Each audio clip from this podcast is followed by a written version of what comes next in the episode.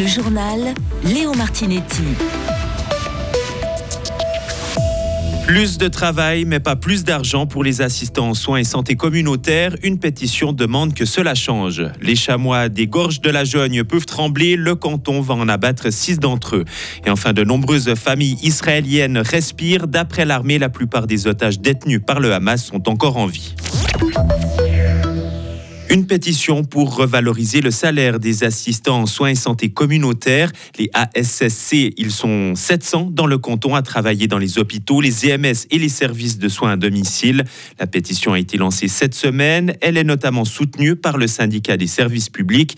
Il souligne que les rémunérations n'ont pas changé alors que le cahier des charges s'est alourdi. Inès Martaler, secrétaire syndicale SSP. Très concrètement, elles sont souvent seules à devoir assurer euh, la, la responsabilité d'un euh, ou entier ou d'une unité de soins parce qu'elles font partie euh, des, du personnel euh, dit formé. Alors en théorie, elles devraient travailler sous la, à la délégation, disons, de, de, de, personnel infirmier, mais dans la réalité, on voit que très souvent, il y a peut-être un ou deux infirmiers, infirmières, et c'est beaucoup les ASCC qui assument ce rôle de personnel formé. Donc ça, c'est déjà une responsabilité importante. Et la pétition demande aussi une revalorisation des salaires des infirmiers et des infirmières. Le texte doit être remis fin janvier au gouvernement fribourgeois.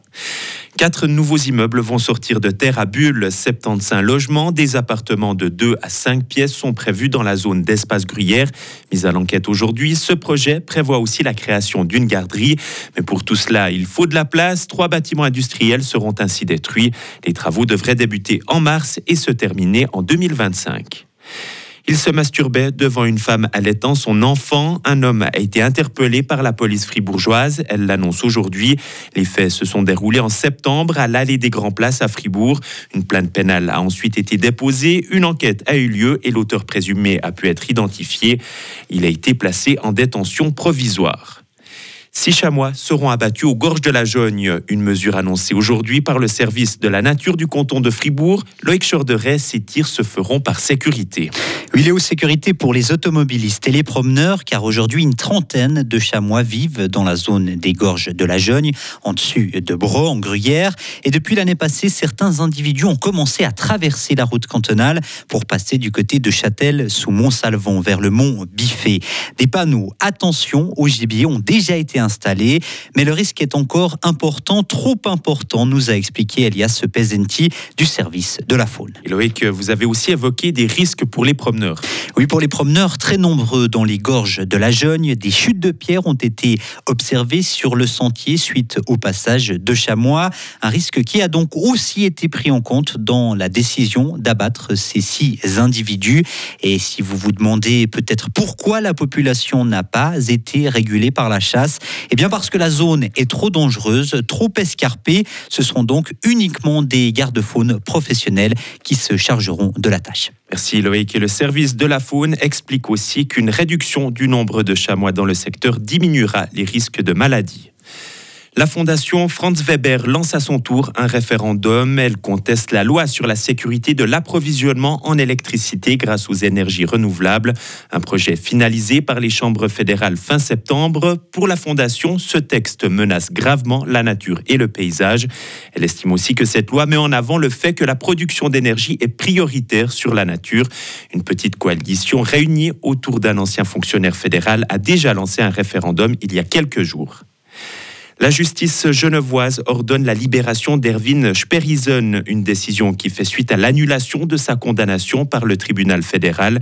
L'ex-chef de la police nationale du Guatemala avait copé de 15 ans de prison pour complicité d'assassinat. Il vient de quitter la prison de Witzville dans le canton de Berne. Ils sont vivants. Israël estime que la majorité des otages kidnappés par le Hamas sont encore en vie. Selon l'armée, 200 personnes se trouvent actuellement détenues dans la bande de Gaza. De son côté, Emmanuel Macron a promis aujourd'hui aux familles d'otages français que son pays ferait tout pour qu'ils reviennent sains et saufs en France. Et concernant l'aide humanitaire destinée à l'enclave palestinienne, d'après l'ONU, elle ne devrait pas arriver avant demain. Des négociations sur l'ouverture du passage de Rafah à la frontière entre l'Égypte et Gaza sont encore en cours. Et enfin en sport, la finale du concours de Big n'aura pas lieu ce soir à Coire. La première étape de la Coupe du Monde de ski freestyle a été annulée.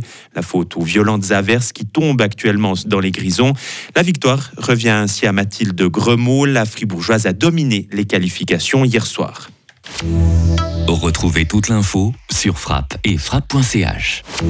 La météo avec Helg Agividier, votre partenaire pour la réparation et maintenance en chauffage, sanitaire et ventilation est là pour vous. Helg.ch le temps de samedi va s'améliorer peu à peu l'après-midi avec une embellie qui va se poursuivre dimanche. Les températures comprises entre 12 et 14 degrés euh, concernant euh, samedi, jusqu'à 16 degrés pour dimanche avec une journée plus ensoleillée.